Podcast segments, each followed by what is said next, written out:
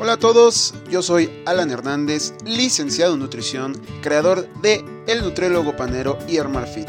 Bienvenidos al podcast Hablando de Pan, en donde conversaremos de nutrición, entrenamiento, fitness y más.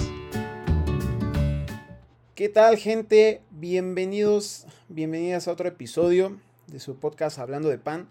En esta ocasión traigo como invitado a Manuel Urbina. Él es licenciado en nutrición, profesor desde hace cinco años a nivel universitario, es asesor de nutrición de varios deportistas, tanto a nivel profesional como a nivel amateur. Eh, el día de hoy vamos a tocar un tema bastante interesante. En redes sociales ha surgido este boom, así que bueno, vamos a empezar. ¿Qué onda, hermano? ¿Cómo estás? ¿Qué tal, Alan? ¿Cómo estás? ¿Todo bien? Y pues muchas gracias por la invitación a este podcast. al contrario, gracias a ti por estar por acá y el día de hoy vamos a platicar de, un tema bastante interesante sobre, sí, sobre la famosa Maruchan.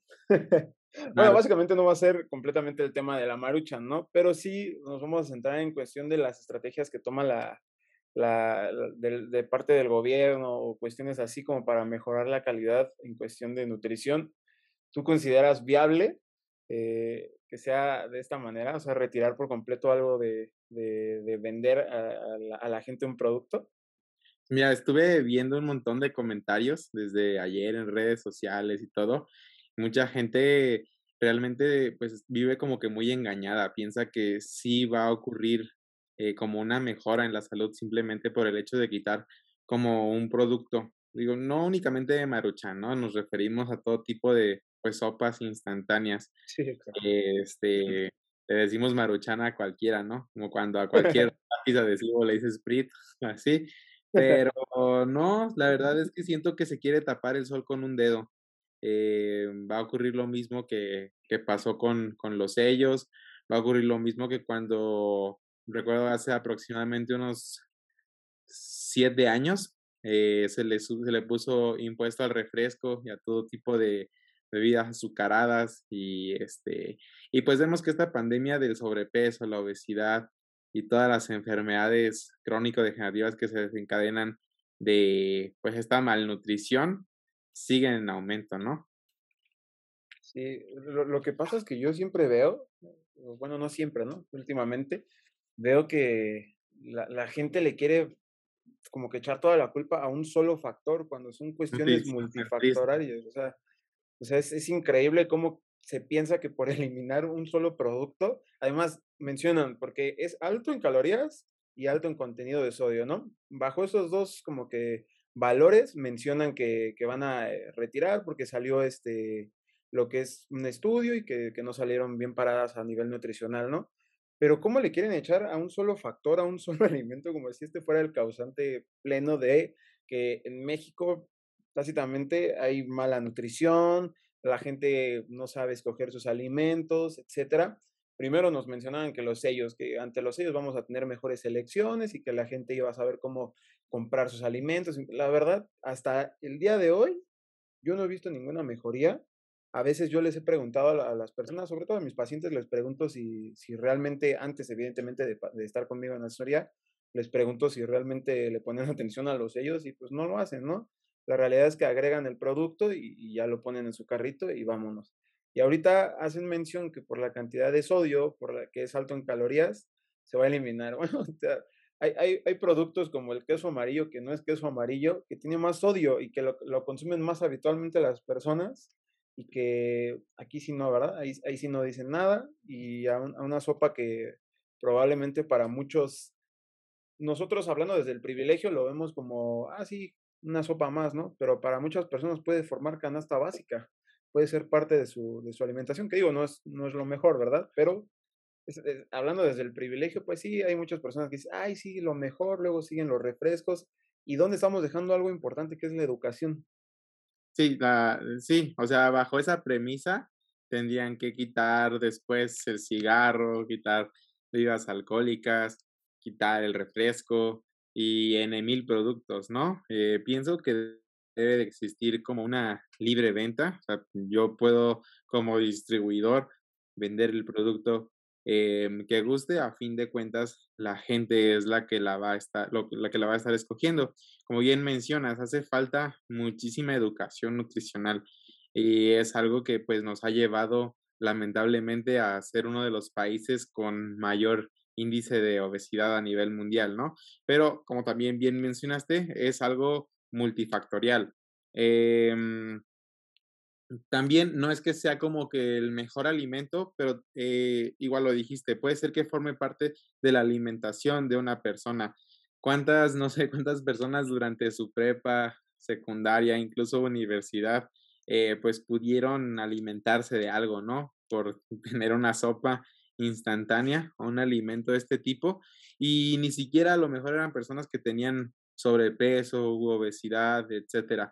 Ahora, esta cuestión de que es alta en sodio, si bien ah, tenemos también cifras demasiado elevadas este, en cuanto a hipertensión, por ejemplo, y sabemos que el exceso de sodio puede ser un factor que incremente la hipertensión, de, siempre como que dejamos mucho de lado por qué no se consume más magnesio, por qué no se consume más potasio, por qué no se consume, por ejemplo, más calcio. Entonces es como eh, siempre tener como un villano en la película, como del sodio es el malo, pero no decimos que pues existe también esta parte como del bueno, ¿no? que es como, pues come más frutas, verduras, aliméntate de una manera más variada, incrementa tu consumo de fibra. O sea, más del 50% de la población a nivel nacional tiene un consumo casi nulo de frutas y verduras, ¿no? ¿Y qué campaña o qué se está haciendo para que esto sí se consuma? Sí, y de hecho hace no mucho comenté en un TikTok, siempre pasan en TikTok las cosas, comenté algo, porque igual eh, no, no hacían mención a, un, producto en específico, sino que comer bien en general era más caro que comer algo chatarra, ¿no? O sea, si comparamos, la verdad tiene bastante que no como una, una marucha, pero ¿qué cuesta? ¿Como 10 pesos, 11 pesos, digamos? Fíjate que me puse precisamente a buscar hace ratito y fui a una tienda de por aquí también nada más a preguntar cuál era el precio. La daban a revender. la daban a 18 pesos en una tienda de aquí de, de la esquina y si tú la pides por eh, en línea, no sé, Walmart o cualquier tienda de este tipo, te cuesta como 13 pesos. En realidad, siento que también ahí eh, existe como que mucha ignorancia en ese aspecto de qué tan barato o caro es. Porque, por ejemplo, una maruchan, ¿a cuántas personas alimenta? O una sopa instantánea, ¿a cuántas personas alimenta? O sea, ah, a una y eso más o menos. ¿Cuánto te cuesta, por ejemplo, un paquete de sopa de la moderna? ¿Cinco pesos? ¿Seis pesos? Y alimentas a cuántas personas. O sea, lógicamente gastas agua, jitomate, lo que sea, ¿no?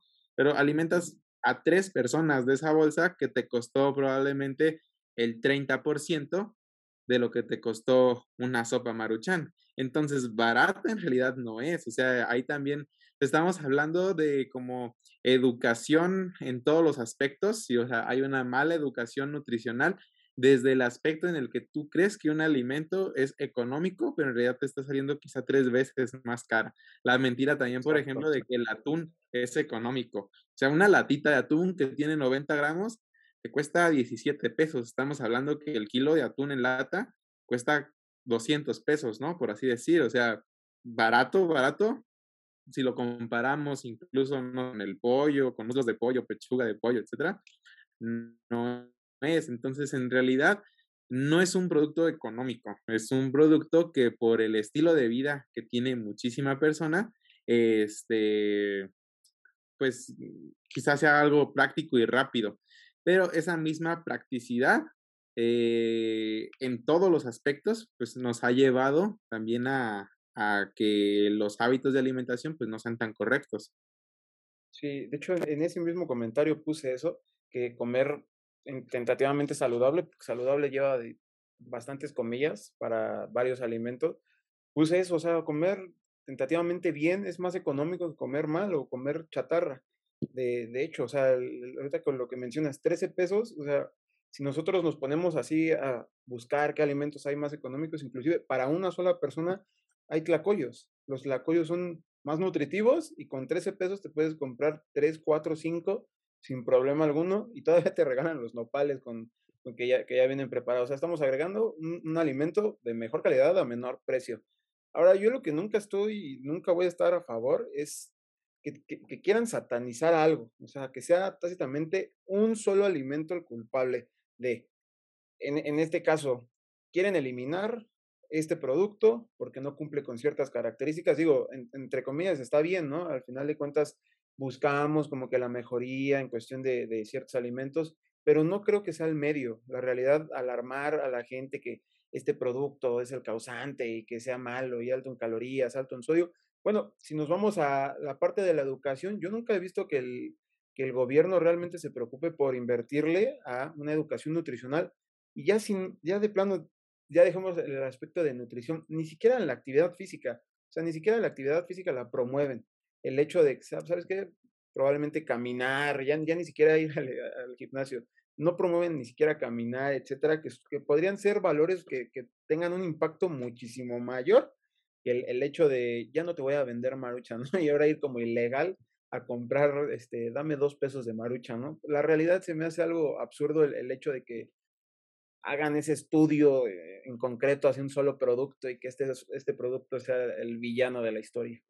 Sí, claro, sí, como bien lo mencionas, por ejemplo, esta parte de que quizás los niños desde primaria empezaran a, recibir una mejor educación, primaria, secundaria, incluso en prepa, llevarla como materia, pero con una persona que realmente esté calificada para eso y que el gobierno realmente destinara recursos eh, para personas que están calificadas para impartir esto, quizá no vamos a ver un impacto en uno o dos ni cinco años, pero en 10, 20 años, claro que se vería un gran impacto en la educación de las personas eh, si se empieza a promover este tipo de, materias, por ejemplo, desde la primaria, secundaria, prepa, etcétera. Este, y claro que las tasas de sobrepeso, obesidad y enfermedades crónico-degenerativas disminuirían. Si bien, no sé, ahorita en este momento puedo recordar la campaña de Chécate, mídete, muévete, ¿no? Que sí decían así como, ah, mide tu cintura, este, checa eh, tu presión arterial y camina todos los días, etcétera. Y que sí duró mucho y todo el mundo se sabía como que la cancioncita y todo esto, ¿no? Quizá pudo haber sido uh, una campaña relativamente buena, pero a fin de cuentas, ¿cuántas personas crees que, que sí se hayan preocupado y agarrado una cinta y medir su perímetro de cintura?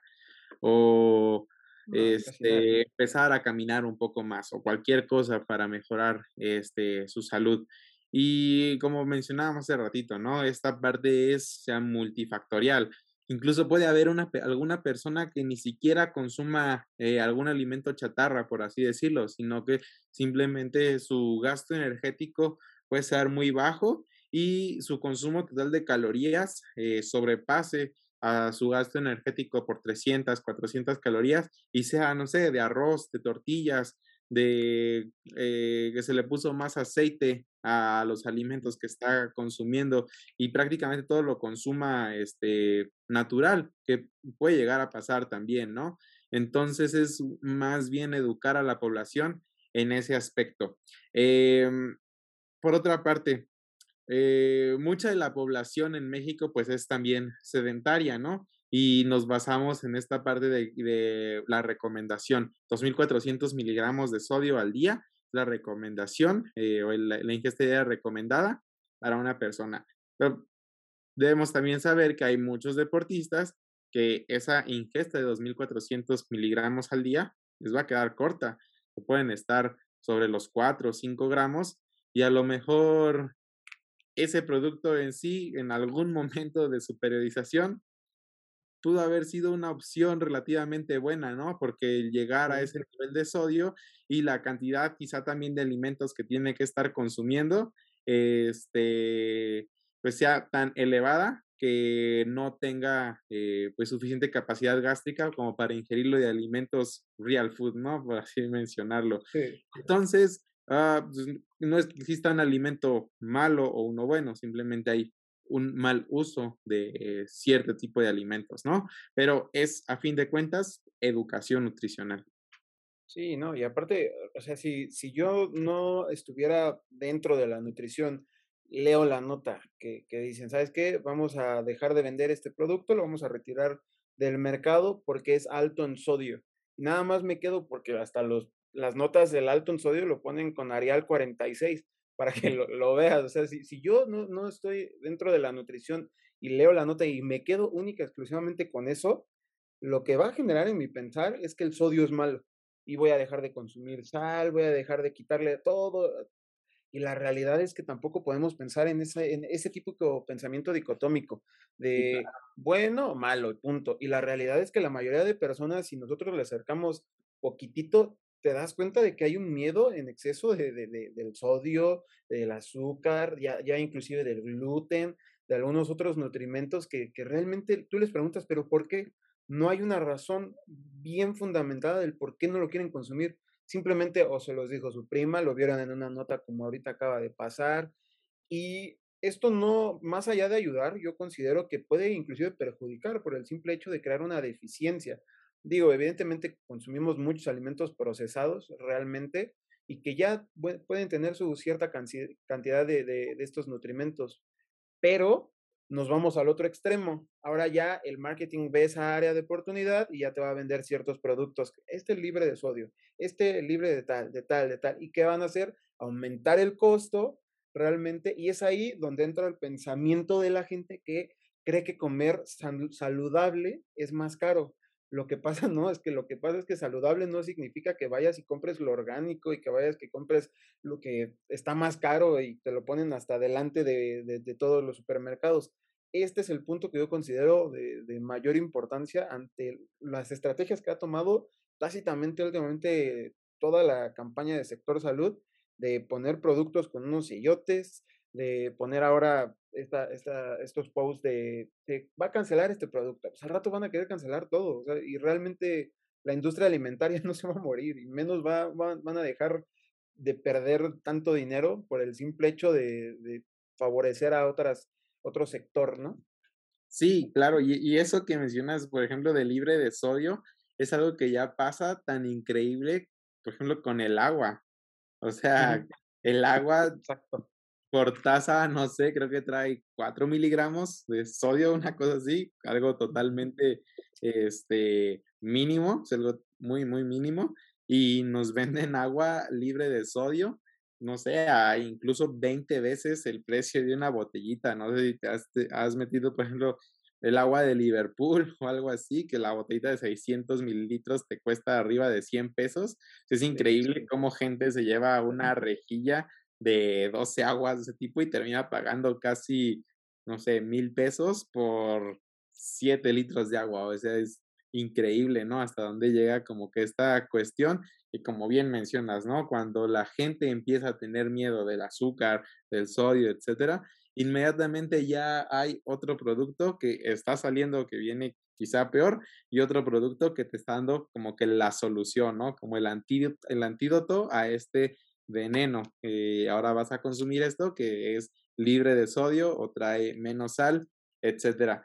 Como tal, eh, te digo, eh, existen muchas personas que probablemente sí requieran de una alimentación muchísima más baja en sodio que una persona completamente normal, ¿no? Por ejemplo, está esta sal que tiene potasio en lugar de, de sodio si la hayas eh, visto en alguna ocasión.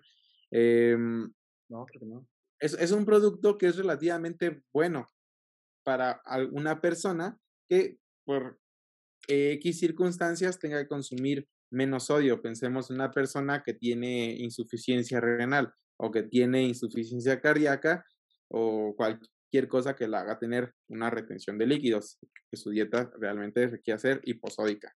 Ok, pensamos en ese tipo de, de productos, pero meter el miedo a la población en general antes de educar, claro que es peligroso. Además, creas morbo. O sea, si, si yo le digo a la gente, no vayas a ver esta película, lo primero que vamos a hacer es vas y, y por el mismo morbo, vas a, ¿cómo chingados no? Voy a ir a ver esta película, ¿no? Pasa esto, o sea, ahorita ya hasta los memes, cómo salen aquí, este, como si fueras ya narcotraficante vendiendo maruchan y todo eso, la realidad es lo que van a hacer, o sea, literalmente en, el que me etiquetaste, en el que han agotado los stands de, de Maruchan, es eso, o sea, realmente lo único que están generando, dos puntos, o le das miedo a la población, o el otro extremo es ve y compra todo, acábate todo, porque ya no lo van a vender. Y la realidad en dónde queda, dónde queda el punto que, que realmente nos interesa. O sea, yo, inclusive antes de que yo empiece a disminuir de acá o de acá ese nutrimento, o de esto y el otro aquello, yo prefiero agregar, porque como mencionas, la realidad es que la mayoría de, de personas no consume verduras, no consume frutas y es muy poca o nula su actividad física. Entonces, en lugar de quitar de golpe, yo prefiero educar ese punto de, ¿sabes qué? Vamos a ir agregando esto, vamos a ir haciendo esto, e inclusive desde la manera del pensamiento, uno cree que estar a dieta y comer bien es lechuguita y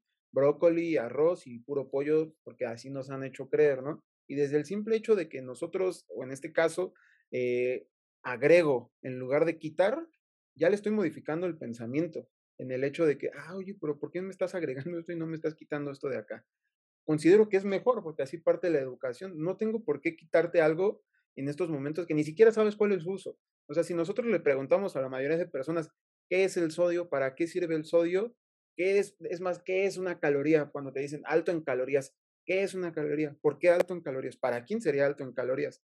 La mayoría no sabe responder eso, pero ya le tienen miedo a ese producto en concreto o ya van a empezar a buscar más productos que no contengan eso. Digo, al final de cuentas puede tener algo positivo o puede tener algo negativo si lo sabemos dirigir y sabemos orientar bien a las personas, pero sigue faltando la raíz esencial, educación. Se cambiaron los etiquetados, no hubo educación. Sí, igual. No hubo educación. Sí, sí, sí, bueno, si te metes a leer la nota, otra, otra de las cuestiones por las que se menciona que se va a retirar este producto es porque tiene glutamato monosódico. O sea, quizá ahora venga el boom del miedo al glutamato monosódico, ¿no? Suena, pues, quizás una palabra o una, sí, algo que no esté en el léxico de muchas personas y ahora va a empezar a, a sonar, ¿no? Ahora es el miedo a este glutamato monosódico, ¿no? Igual mencionaba, por ejemplo, que ocasionaba taquicardias, cefaleas, mareos, etcétera, etcétera, ¿no? Pero es volver al, al punto del inicio. No podemos este, pensar que un solo producto es el causante de, de, todo esto, ¿no? O sea, ¿por qué, por ejemplo, si yo me como una maruchan, no me da una taquicardia? Porque quizá la, porque quizá la última vez que me que comí una maruchan fue hace, no sé, 15 años o algo así. Entonces, qué tan frecuente la consumes y qué tan frecuente estás consumiendo otro tipo de alimentos para que por el simple hecho de, o qué, qué tan mala es tu, tu calidad de vida por el, por el simple hecho de consumir un alimento de ese tipo, tengas todas esas consecuencias negativas, ¿no? Además, como que el factor eh, de dinero, que, que podamos ah, hablar de la, de la maruchan en este, o de sopas instantáneas, no es tan fuerte o no aporta tanto la economía, por así mencionarlo, mexicana, como otro sector. A ver, mencionan alto en calorías o alto en sodio de este producto únicamente. Ah, pero si nos vamos al consumo de bebidas alcohólicas en un día, que este no es más alto, o sea, realmente hasta uno mismo lo ha hecho, o sea, tampoco se trata de me he visto de angelito, ya, ¿no? La realidad. O sea, en un solo día de bebidas alcohólicas, puedes generar un mayor alto aporte calórico que una simple maruchan, que no la vas a estar comiendo todos los días. Y un solo día de, parranda, este sí te puede provocar mayor eh, consumo de calorías que, que, una maruchan que la vas a comer cuatro o cinco veces, yo creo, al año. Pero a ver, ¿por qué aquí no nos vamos al sector de, bebidas alcohólicas? Porque este sí repercute directamente a la economía mexicana este sí aporta más a la economía que una simple marucha, no una sopa instantánea. Entonces también, o sea, más allá de, bloquear y todo eso, también es un factor de interés aquí. Sí, siempre, siempre va a haber como que ese factor de interés, más si te pones a pensar en el tipo de alimentos que estás consumiendo en un día de fiesta. Si pues, son pizzas, salitas, son hamburguesas, son papitas, botana, etcétera, ¿no? O sea, que también la cantidad de sodio que te vas a terminar metiendo por un día de fiesta va a ser muchísimo mayor que la que va a traer una maruchan, ¿no? Pero si te gustan, no sé, las micheladas, ahí el clamato, las mismas sales, salsas, etcétera, ¿no? Todo lo que eh, lleva una michelada, o sea, y no es que esté satanizando ningún producto de ese tipo, pero simplemente como una comparación entre por qué a este producto sí y ahora sí nada más estamos ah, estigmatizando y atacando a este eh, producto en particular y no vemos todo lo demás, ¿no? Es como estar en un bosque y perderte viendo un árbol nada más cuando existen mil, cuando hay miles de árboles en ese bosque. Sí, exacto. O sea, a mí realmente nunca se me ha hecho una buena opción el hecho de que se le, se le adjudique, o sea, sigo diciendo lo mismo, se le adjudique todo el peso a un solo factor. La realidad es que no, no es por ahí, va a seguir siendo jamás por ahí. El, hecho, cuando nosotros em, veamos ya que hay una implementación de protocolos de nutrición, que realmente se le empieza a dar la importancia a la nutrición, porque a, veces ni el mismo profesional de la salud le da la importancia como tiene que ser a su misma carrera. O sea, realmente seguimos en presencia de, gente que sigue dando terapias alternativas ante soluciones y, problemas que ni siquiera tiene la persona, la, la, realidad. Mientras esto siga, o sea, mucho hablamos nosotros de, de, darle importancia a la nutrición, darle importancia a esto, educación y esto, y a veces el mismo profesional no le da la, importancia que, que, requiere. Recomienda aguas, este, ¿cómo se llaman este tipo de aguas? Este, de pH alcalino, eh, recomienda terapias absurdas, y mientras nosotros no, no le demos el peso que, que tenemos que darle al área, va a seguir existiendo esto, o sea, realmente va a seguir existiendo este punto donde prefiero quitar esto que agregarle este, este punto al, sector que realmente tiene que tener importancia. Y también profesionales que no se actualizan en, ciertos temas, que siguen recomendando lo mismo de hace 10, 15 años, pues realmente la gente los toma así como si fuera un payaso, realmente no les hace caso. Sí, y aquí pues bueno, quiero mm, igual como mencionar y felicitarte como que por estos podcasts y por toda tu, la divulgación que haces, porque en tus redes sociales te siguen muchos nutriólogos y sin atacar a nadie, pero pues muchos nutriólogos realmente eh, pues les falta empaparse, les falta leer muchísimo más. Entonces, eh, una vez platicando con un amigo que también es nutriólogo, le decía, es que aparte de educar a los pacientes, nos toca educar a otros colegas porque está, está cañón esta desinformación que, que, ahorita mencionas. Yo, por ejemplo, yo soy docente universitario, bueno, doy clases en una universidad y el principal, o sea, me, me gusta dar eh, clases, pero la verdad el principal motivo por el que yo doy clases es porque si yo tengo un grupo frente a mí y logro captar, luego logro tener como que un impacto en esas personas que me están viendo dos, tres veces a la semana y van a tener pues un pensamiento quizá eh, pues poquito mejor a la gran mayoría de los nutriólogos por lo poco que yo pueda este, impactar en ellos, eh, este, pues creo que vale la pena, ¿no? Este aspecto de, de tener más bien cada vez más profesionistas educados porque estos profesionistas después van a ser maestros, después van a, ser, van a tener su consultorio, después los van a invitar a dar una plática a una universidad, van a tener un podcast como este, etcétera, y van a estar divulgando muchísima información y tú no sabes el impacto que puedes llegar a tener por un post que tú hagas o por alguien que te esté escuchando. Entonces creo que eh, por esa parte pues vale muchísimo la pena y te, repito, ¿no? O sea, te felicito por, por todo ese trabajo de divulgación que haces, este, que pues realmente ah, puede causar un impacto eh, muy positivo, tanto en personas que no tienen nada que ver con la nutrición, pacientes y, y nutriólogos que a fin de cuentas están educando a otras personas muchas gracias, hermano. Y de hecho, parte de, del nombre que tengo, que es el nutriólogo panero, lo, lo hice principalmente por eso, por el, el, aspecto de que tener, como que darle otro enfoque, porque siempre es el clásico nutriólogo y lo asocian a brócoli, zanahoria o una manzana, ¿no? Y la realidad quise darle otro enfoque en el aspecto de que ya, ya está muy, como que muy saturado eh, el, el, punto de que el pan, el pan, el pan, el pan es el culpable, la tortilla es el culpable y dándole este enfoque de, esto no es así, o sea, la nutrición no, no tiene ni por qué estar del de lado de izquierda o derecha, podemos encontrarle un punto intermedio donde para ti puede sí o para ti puede no, o sea, realmente es un punto interesante, pero sí, sí considero, como mencionas, e-, ese punto. De hecho, yo en la carrera, cuando, cuando estudiaba, la realidad es que la mayoría de mis profesores nunca me inspiró, nunca me, nunca yo decía, o sea, ¿cómo es posible que me estés hablando de esto y realmente ni se note lo que, lo que quieres dar, o sea, ni, ni con pasión me hablas, realmente nada más parece que nada más vienes y, y lo dices y, ya, porque es tu trabajo, ¿no? Y, y, eso, esa carencia que tuve en, en, la universidad, como que la, la tomé como de fuente de, inspiración y de pasión para realmente inspirar a, a ciertas personas, tanto como mencionas, profesionales o, o personas que no se dedican a la nutrición, que se interesen un poquito, porque la nutrición no tiene por qué ser aburrida. O sea, no es inglés, que sea negro, es black y punto. O sea, aquí tenemos muchísimas cuestiones donde podemos ver más para allá y, no tiene que ser tan aburrido en el aspecto de, llevar una dieta, no, no, tiene que ser tan aburrido como para el nutriólogo actualizarse o estudiar, siempre y cuando lo direccionemos a donde nosotros queremos llegar, la realidad. Y, eso es un punto fundamental, inspirar en el punto donde a las demás personas les agrade buscar información de nutrición y a los profesionales, ah, como, ¿por qué yo digo esto y él dice esto otro? Ah, bueno, me da esta curiosidad de investigarle por aquí.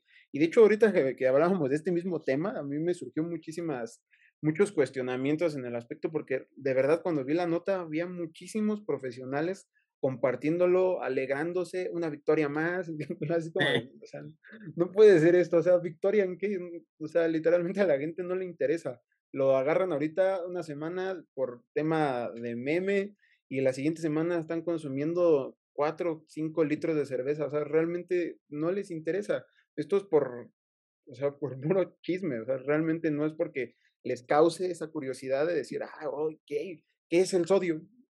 O sea, están diciendo que es alto en, sodio. Ay, déjame meto a investigar qué es el sodio, ¿no? Sí, claro. Y o sea, vamos a suponer, ¿no? E, e, igual allí en la nota mencionaba que para la próxima semana es cuando se decide si se retiran del mercado o no, pero que se encontraron que eran altas en calorías, que no aportan fibra, que no aportan prácticamente nada de proteína, que no nutren, ¿no? Y que estaban en evaluación aproximadamente 31 mar 37 marcas de sopas instantáneas, ¿no? Y que probablemente, y muy probablemente, se iban a retirar. Eh, la gente que consumía frecuentemente esta sopa va a pasar a consumir otro producto de calidad igual o peor. Sí.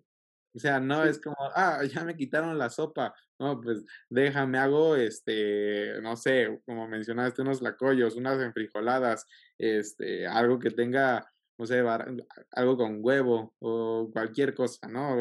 otro alimento, este, pues nutricionalmente hablando bueno y este, que me aporte realmente algo, eh, pues positivo, ¿no? Una mayor cantidad de micronutrientes, fibra, una mayor cantidad de proteína, etcétera. Pues, claro que eso no va a pasar, o sea, esa gente que estaba acostumbrada a consumir ese tipo de productos va a sustituirlo por algún otro, ¿no? Entonces, eh, es, es, como querer tapar el sol con un dedo. Sí, o sea, no, no es así como de, ah, ya no la voy, ya voy a, voy a la tienda, no encuentro maruchan, ah, ok, me voy ahora por estas ensaladas, ¿no? Sí, me voy a comer Sí, me, me, está viendo la Profeco, no puedo consumir estos productos, tengo que ir por acá mejor. o sea, la, la realidad es que nunca va a suceder eso. O sea, y mientras no entendamos eso, y luego veía así que, que, se compartían los, los posts de ahora faltan los refrescos. Ahora, o sea, si nos ponemos a desmenuzar, o sea, ¿cuántos productos no existen, la verdad? Algunos de marca y algunos que ni siquiera son de marca. O sea, no, no, no basta con solamente ir a la tienda. Si tú vas al metro o vas a cualquier otro lado, hay productos que no tienen etiquetas, no tienen regulación y se siguen vendiendo y no se van a dejar de vender y también son altos en sodio, altos en grasas, etcétera. Y eso jamás va a ir, ah, ok, déjame analizar producto por producto por producto y voy a retirar todos los productos del mercado que no nutran a la gente. O sea. Sí, la verdad es una, utopía completamente. No sé, no soy un experto en economía, ni mucho menos, pero, no sé, ahorita me pongo a pensar en todo el desempleo que ha generado, por ejemplo, la pandemia y digamos, no sé, una empresa como Coca-Cola, como Pepsi, como cualquier eh, industria que se dedique a la manufactura de, algún alimento, a distribuir algún alimento, eh, sea de bajo, medio o buen aporte nutricional. O sea, ¿cuántas personas conservan un empleo y familias enteras viven como que de eso, ¿no? Para que de repente, no sé, en esta utopía de vamos a cancelar o eliminar todo este tipo de alimentos. O sea, imagínate ese impacto este, a nivel, en un sector monetario este, a nivel nacional. Claro que es una utopía y que es algo que nunca va a ocurrir. para nada. Me da un poco quizá de pena los nutriólogos o la gente en general que este, comparte o que piensa que eso realmente va a ocurrir cuando pues, en realidad no es así. Además, la industria alimentaria siempre, siempre va a ir un paso adelante. O sea, no va a dejar realmente de, de ganar lo que gana por ese pensamiento. ¿Qué pasó con los cereales? O sea, primero la estrategia de era quitar los, este, los dibujos y que no, no, ok. Ya que pasó, ya una parte, ya está muy marcado en nosotros el, el personaje de Melvin o de cualquier otra marca, está muy marcado, ya con el simple hecho de ver la trompa, algo así, ya sabes quién es, ya no hay necesidad de ponerlo en la caja. Ahora bien, decían, es que el azúcar, esto, el otro, ok, ¿qué hizo? vamos a reducirlos o a quitarles y le ponemos algún endulzante, ¿no? Este, algún edulcorante, perdón. La realidad es que la industria no va a perder. No va a perder y no va a...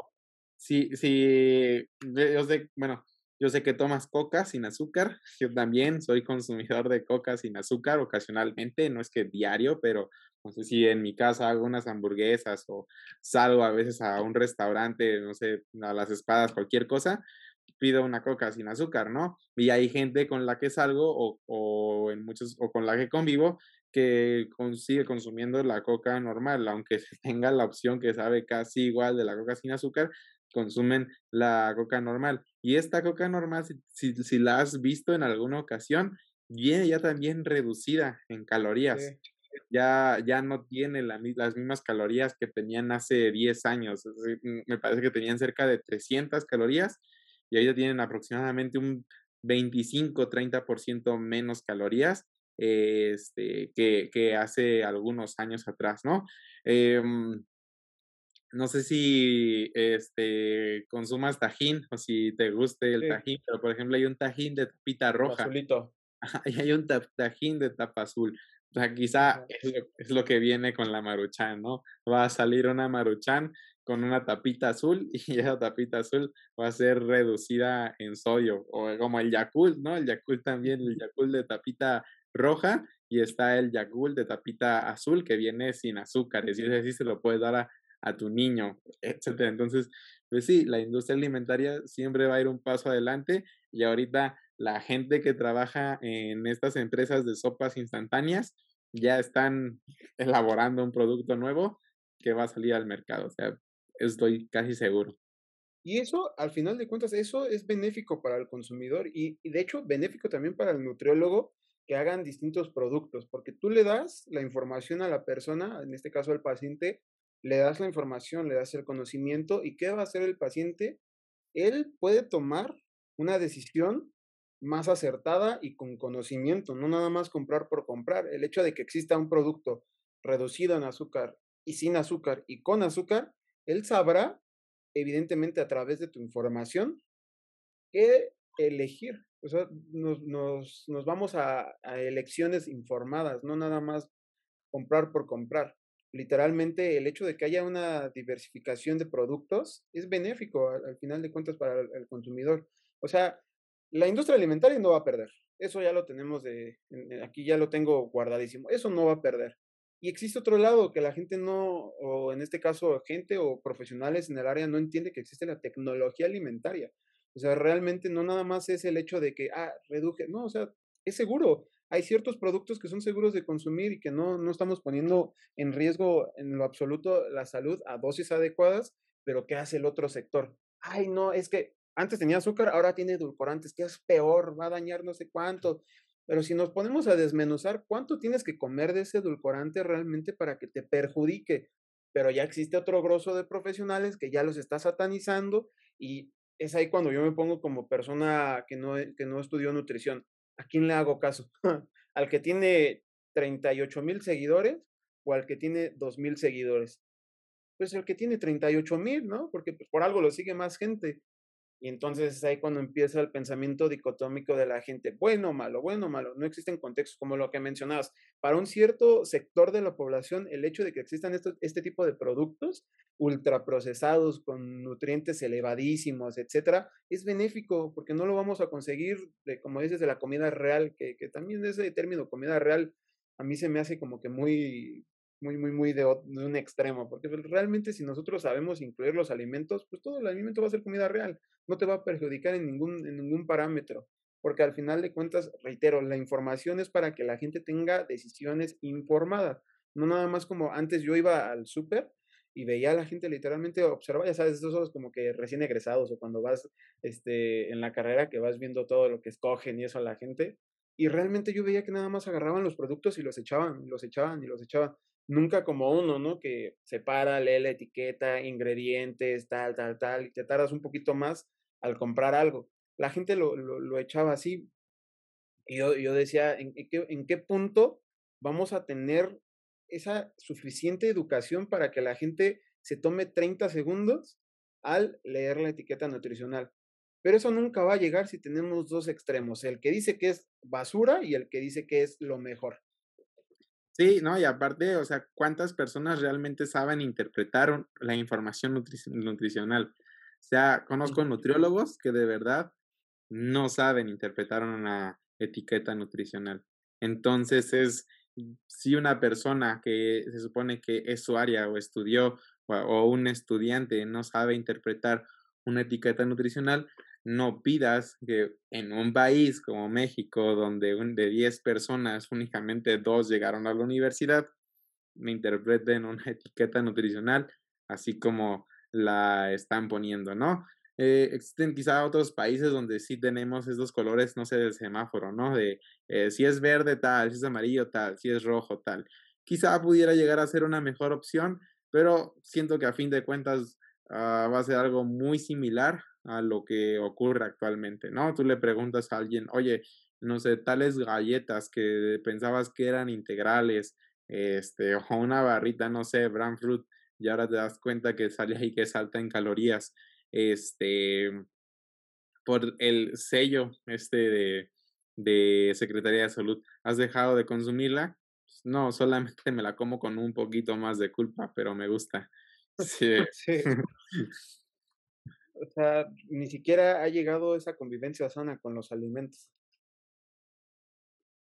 Sí, sí, sí, exactamente. O sea, también es otro, otro punto que, que hay que trabajar mucho, ¿no? Cómo generar esta, esta idea de que el consumir X o Y alimento, eh, pues no te va a, a, perjudicar en ese momento, ¿no? Este, y dejar de sentir culpa por el consumo de, cierto alimento también. Sí, yo, yo lo que veo realmente entre todo esto, ya como que desmenuzando, escarbando bien, la realidad, lo único positivo que veo que haya tanto como que lucha, porque haya habido sellos, lucha porque eliminen algún producto del mercado, lo único que veo positivo es que haya más diversificación de productos, que entre cada producto haya una subdivisión para este, este sector altos en azúcar, para este sector reducidos en azúcar y para este otro sector sin azúcar. Pasa lo mismo con el sodio. Elevado, sin añadido, etcétera. Lo único que veo es que del lado positivo es que ya tenemos esa diversificación realmente y más allá de, tomarlo como factor negativo, porque pues realmente pues ya está, ya no le puedo hacer absolutamente nada. No, regresan mis, mis anteriores etiquetas, este, regresan mi maruchan. No, pues, ya no, ya, ya está. Realmente la, la, empresa se va a poner las pilas, va a sacar otro producto, va a sacar uno reducido, sin, eh, con otro empaque, para que ya no se, una cosa así, ¿no?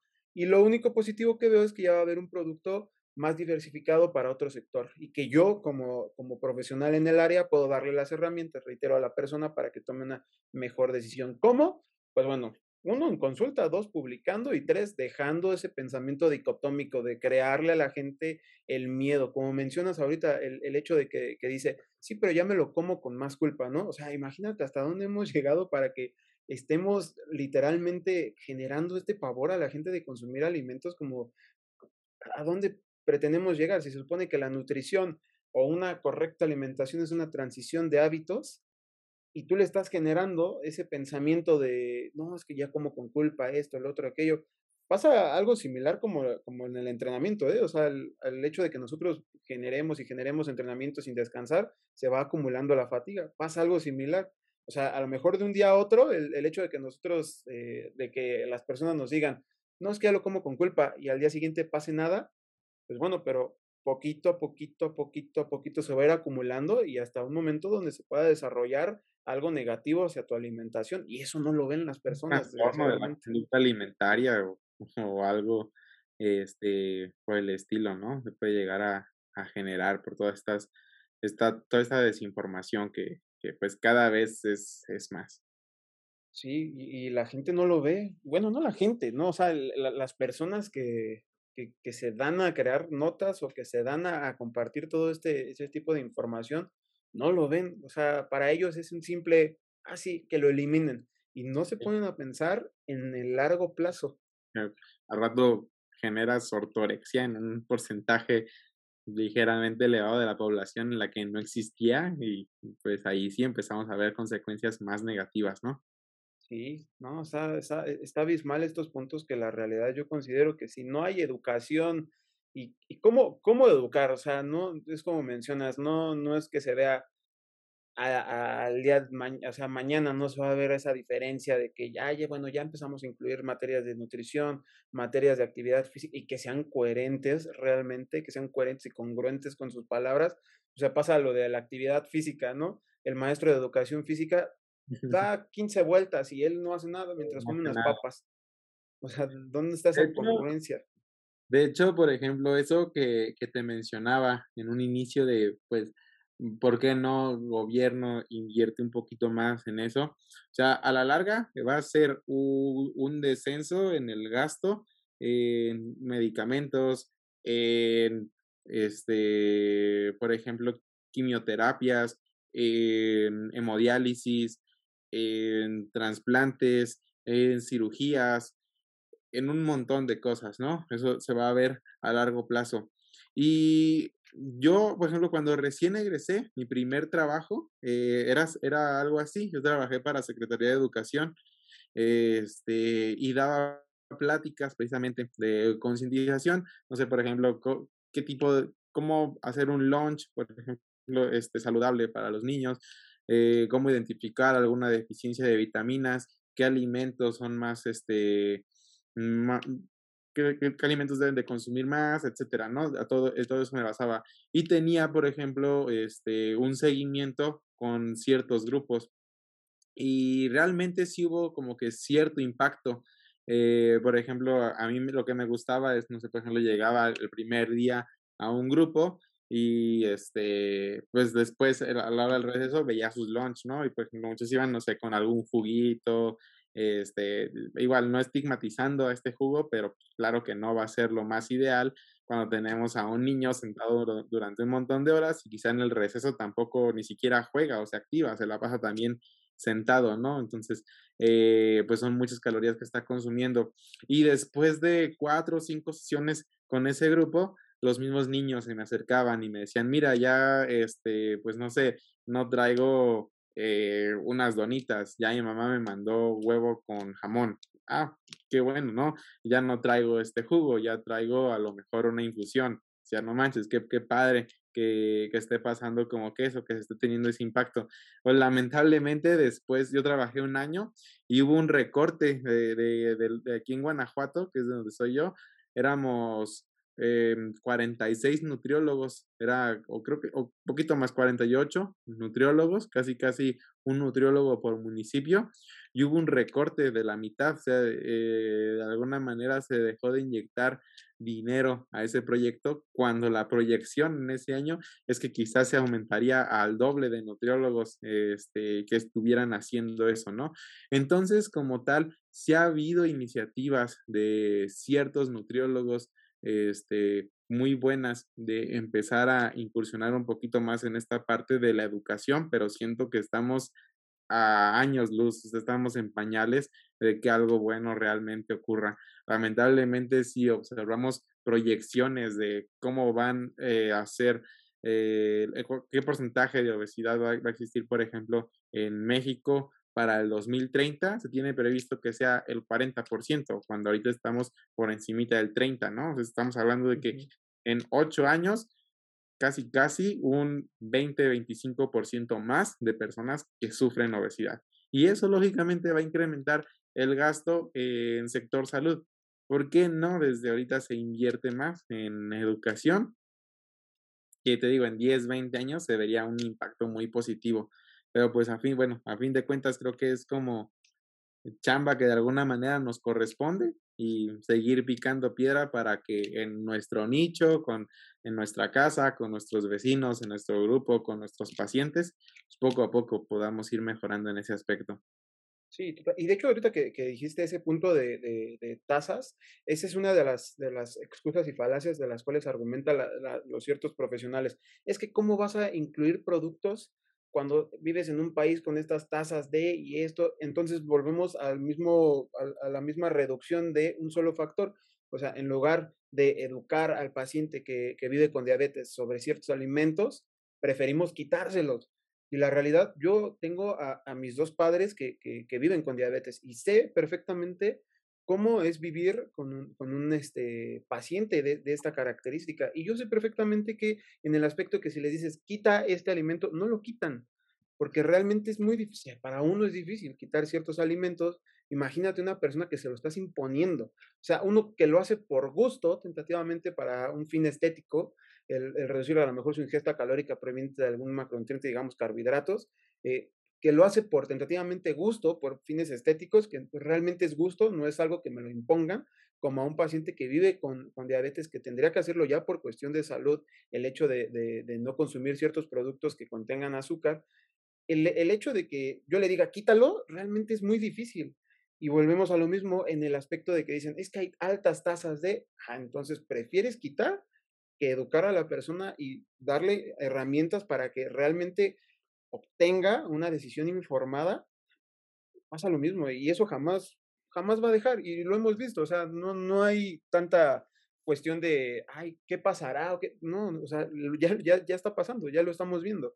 Realmente ya los resultados están en la actualidad, no ha habido ninguna disminución en consumo. Es más, o sea, esto a lo mejor no se extrapola a, pero es algo similar con el consumo de cigarros le pones eh, todas las enfermedades sabidas y por haber que pueda, que, están presentes en una cajetilla y todo esto. ha habido un de garganta, eh, una rata muerta. O sea, ¿ha habido alguna disminución? No, porque realmente, probablemente tú digamos que sí hubo una, una tasa de disminución, ¿no? Considerable, la realidad es que no. Sigo viendo inclusive que los cigarros están carísimos y siguen consumiéndolos.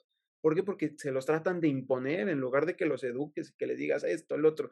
Entonces, eso nunca va a ser una opción viable a mi consideración, a mi perspectiva, el hecho de que impongas y que quieras literalmente culpar a un solo factor. Sí, para mucha gente el consumo del cigarro, consumo de alguna bebida alcohólica eh, es, es, una necesidad, o sea, no es una opción, es una necesidad y cueste lo que cueste, lo va a seguir pagando. No sé, es como por ejemplo, eh, hace cinco años la gasolina, el litro valía 16 pesos, ahorita vale 20 pesos. ¿Le has echado menos gasolina a tu carro? no. sigues llenando el tanque, sigues poniéndole la misma cantidad porque te mueves igual o hasta más, aunque esté cuatro pesos más caro el litro de gasolina. Entonces, para alguien que de alguna manera se le ha vuelto una necesidad este tipo de productos, no importa lo que cueste, los va a seguir consumiendo. Y eso pasa con cualquier producto de, que tenga alto contenido de azúcares, alto contenido de grasas, alto contenido en sodio, etcétera. Entonces es como, como bien mencionas, o sea, educar, casi casi, no sé, por, hacer una analogía, enseñar a que la gente camine entre el fuego y no se queme. Sí, exacto. Al final esto estuvo bastante bueno. O sea, sí, o sea, es como si vas a, a un cierto eh, mercado, ¿no? Y le dices a la gente, evidentemente, esto también me ha pasado muchísimo, sobre, de hecho fue un, un punto que tocaste sobre la, la, economía de las personas, o sea, de la empresa, literalmente, va a cerrar la empresa, ¿cuántos bolsillos eh, particulares vas a afectar, ¿no? Pasa lo mismo con, la, con las, los mercados, que la gente, algunas personas forzosamente quiere que compre única y exclusivamente en consume local, ¿no? El famoso consume local. Y no consumas en, esta, en este super Walmart, en esto, el otro, aquello, pero pues al final de cuentas también hay gente que es, trabajadora de ahí y que no es extranjera, se sigue siendo local, ¿no? Y en estos productos que, que mencionan frescos o congelados, esto y el otro, y la gente única y exclusivamente quiere o les hacen creer que tienen que comprarlo de esta, de esta manera, cuando no tenemos distintas opciones. La realidad es que aquí todo va a haber opción. O sea, si no hay X, puede haber Y. Sí, bueno, eso, eso de consume local luego me da risa, ¿no? Porque es así de que si te vendo la espinaca orgánica, no sé qué, tanta madre, es 100 gramos en 80 pesos. Y dices, chinga tu madre, me voy a Costco y, y, no sé, el paquete que trae casi medio kilo me lo dan en la misma cantidad, ¿no? Y así como, luego sí exagera esta, esta, esta gente, ¿no? Por ejemplo, igual, no sé, eh, un huevo orgánico y cada huevo orgánico te lo dan a cinco pesos y tú vas este, y compras una charola de 32 huevos que te cuesta 60 pesos y así, no, o sea, simplemente no salen las cuentas. Sí, aparte yo siempre soy particularmente de la opinión de que no le des problemas, dale las soluciones a las personas. Pues en este punto ya le estás diciendo que aquí no, que aquí forzosamente tienes que bueno, y no puede haber otra, otra opción, o sea, tiene que ser forzosamente ahí, y si no puedo, y si mi ritmo de vida es, es complicado, o sea, si ya te están, te están presentando que su, única manera de comer una maruchan, que era por el tiempo, porque luego de 9 a 9 trabajan, y quieres tú que comas cinco veces, y nada más tenían 15 minutos de comer porque trabajaban en un call center, y solamente le alcanzaban para comer una maruchan, ¿no? ¿Cómo tú precisamente le vas a hacer cambiar ese pensamiento? Y luego si le incluyes cinco comidas y que cada comida esto. O sea, ¿cómo, cómo en, qué cabeza le puedes meter la ideología de que tiene que eliminar este alimento?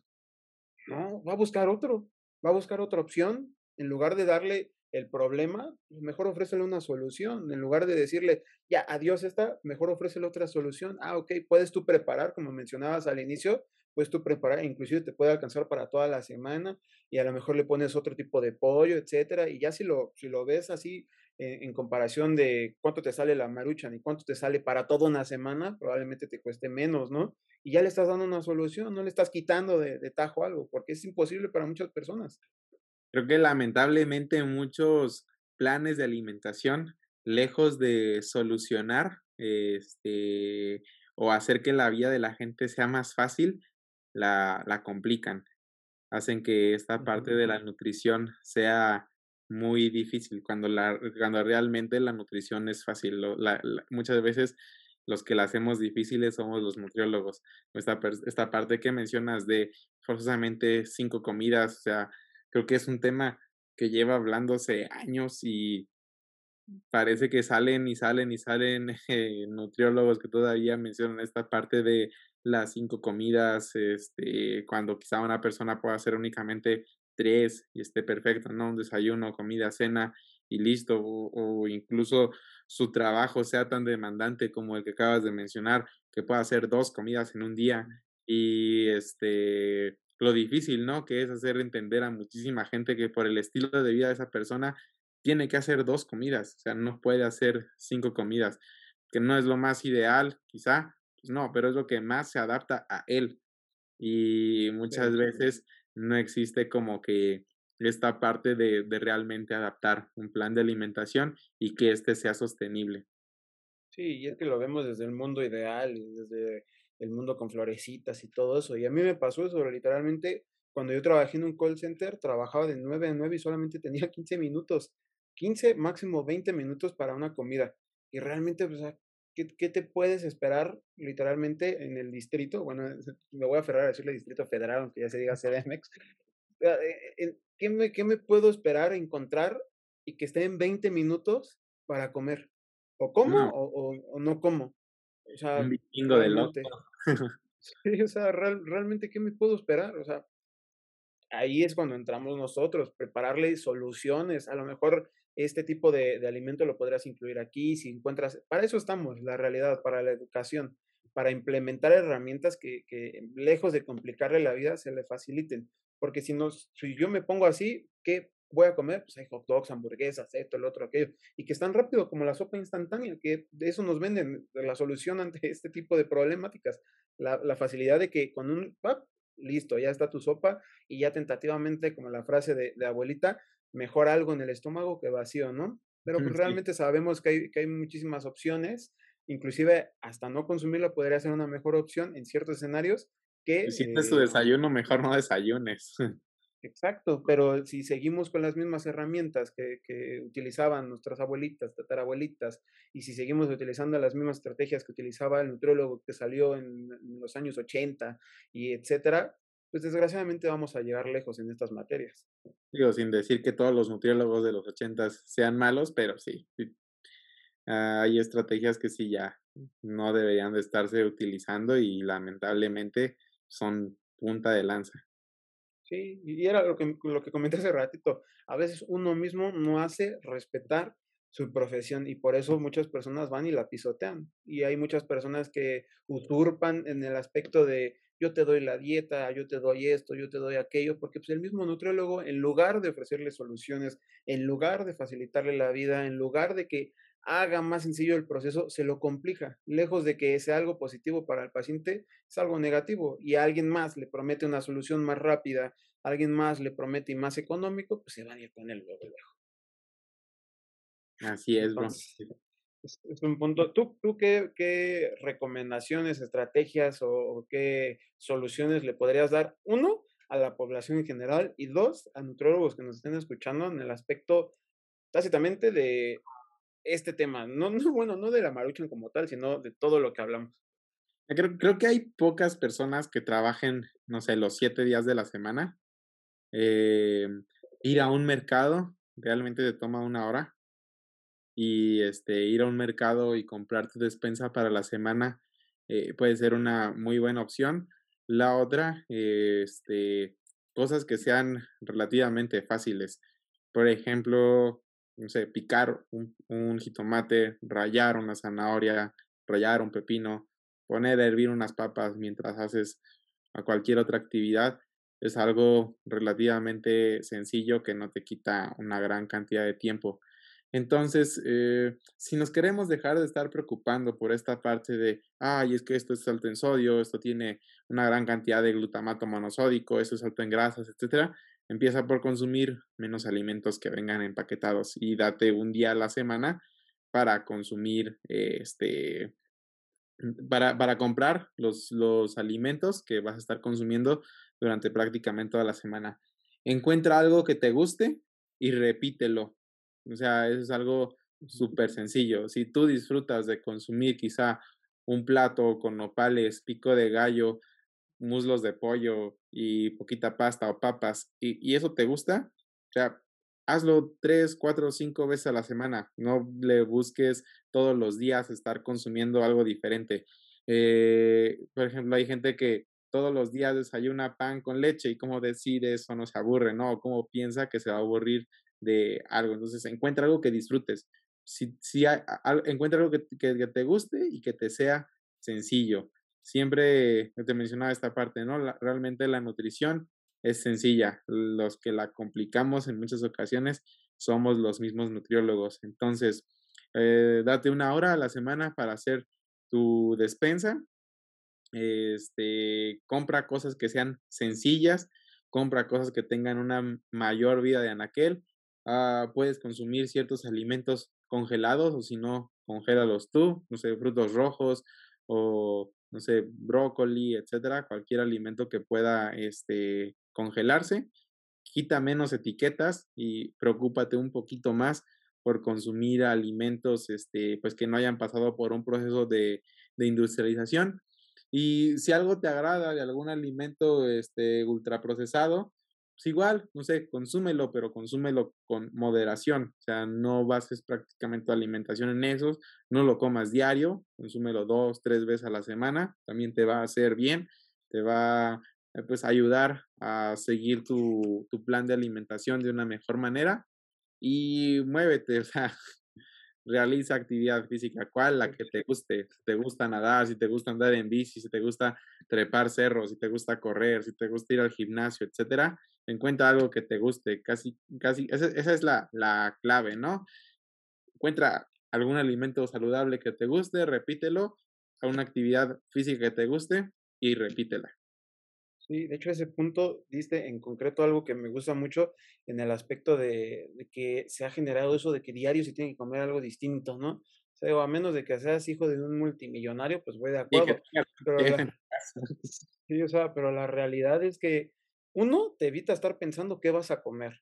Dos, es algo que te gusta, realmente. O sea, por ejemplo, yo todos los días, todos los días desayuno huevo. O sea, la, el, el, el 80% de los mexicanos desayunamos huevo todos los días. O sea, realmente no, no le veo alguna, inclusive el hecho de no desayunar huevo haría que mi nutrición fuera deficiente, porque ya estaría buscando algún otro alimento y como me voy a tardar más en pensar, llego a la conclusión, ay, mejor este pan o esto, el otro, aquello, ya rápido. Pero el hecho de ya saber que voy a comer huevo me quita esa, esa fatiga mental de qué voy a comer. Lo único que hago es que lo mezclo con alguna verdura. Eso sí me da alguna variación todos los días. A lo mejor nopales a la mexicana con champiñones, etcétera, pero sigue siendo la misma base. La mayoría de personas cree que todos los días tiene que comer algo distinto. Y no, la realidad es que no. Inclusive comer algo distinto todos los días le complica un pasito más y hace que no lo lleve a la acción. Entonces, esto es un punto importantísimo. Encontrar alimentos que te gusten, que realmente te gusten y que los disfrutes y de ahí llevarlos. ¿Para qué modificarlo? O sea, si algo funciona, ¿para qué lo quieres cambiar? Sería algo absurdo cambiarlo. Sí, exactamente. Me dio muchísimo gusto que estuvieras en este episodio, hermano. Y para finalizar, hay una pregunta que me gusta muchísimo, que es precisamente alusión a lo que es el título del podcast. ¿Cuál, es tu pan dulce favorito? Mm, no, yo soy súper panero. No sé si tenga uno favorito, Mm, me encanta, por ejemplo, no sé, el chocolatín, me encanta ahorita el pan de muerto, la rosca de reyes, este, mm, quizá me quedaría con algún pan de muerto relleno, yo creo que, que sería mi favorito, algún pan de muerto relleno como de chocolate o algo así, creo que sería mi fa. Sí, ¿Y el tuyo? sí es que también está muy difícil esa situación de elegir uno. Yo creo que sí, si nos vamos a top 3, estaría, este, ay, ¿cómo se llama este? Es, es la concha, piedra, y hay uno que se me fue el con, no, es este, ay, se me fue el nombre. Es uno que parece, hace parece mucho concha. Vi un tweet que decía, ya quiero llegar a los 70 años para saberme el nombre de todos los panes, ¿no? No sé si los abuelitos o algo así que saben, ah, ese es un moño, ese es no sé qué, ese es este, quién sabe qué nombre, oh, ¿cómo, ¿cómo saben los nombres de todos los panes, no? Sí, se me fue el nombre de ese pan y es de mi favorito, es literalmente parece un panqué, pero con una estructura como de hojaldra, algo así, alrededor ya, creo que es este un ojo, ¿no? Se llama algo así. Ojo de pancha, ese mero. ese mero, ese, sabe bien bueno, la verdad, eso yo creo que es mi top 3. Ya de ahí fuera cualquier pan un poco, o sea, si tiene una estructura que sea pan dulce, eso me voy a comer, no me interesa cuál sea, pero literalmente es, es, mi top 3 esos. Pues muchísimas gracias, hermano, que te hayas, hayas tomado el, el tiempo de, de esta plática. Espero este, más adelante tocar algunos otros temas ya más relacionados, digamos, a la nutrición deportiva o algo así. El día de hoy, por la espontaneidad del tema de la maruchan, se me hizo un tema agradable, sobre todo para el, hecho de, satanizar o no satanizar alimentos, si, si es adecuado o no adecuado. Creo que llegamos a unas conclusiones, unas conclusiones buenas. No, al contrario, Alan, pues muchas gracias a ti por la invitación y claro que sí, cuando eh, este, pues tengamos otro, tiempo, eh, con mucho gusto eh, volvemos a grabar. Muchas gracias por la invitación y de nuevo felicitarte por lo que estás haciendo. Muchas gracias, hermano. ¿Y dónde te podemos encontrar? Ah, en tus redes. En Facebook, como tal, mi nombre, Manuel Urbina. Y en Instagram es Manuel-Urbina9. Son Excelente. Este, redes sociales que más utilizo para que te vayan a seguir, hermano. Pues nos estamos viendo. Un saludote. Un saludo y un abrazo, hermano. Que estés muy bien. Y de nuevo, muchas gracias. Y así concluimos un episodio más de tu podcast Hablando de Pan. Espero te haya gustado, te haya servido y nos estaremos viendo en otro episodio más muy seguramente. Te invito a seguirme en mis distintas redes sociales, Facebook, El Nutriólogo Panero, Instagram, TikTok y YouTube como Airmarfit. Nos estaremos viendo muy pronto amigos. Bye.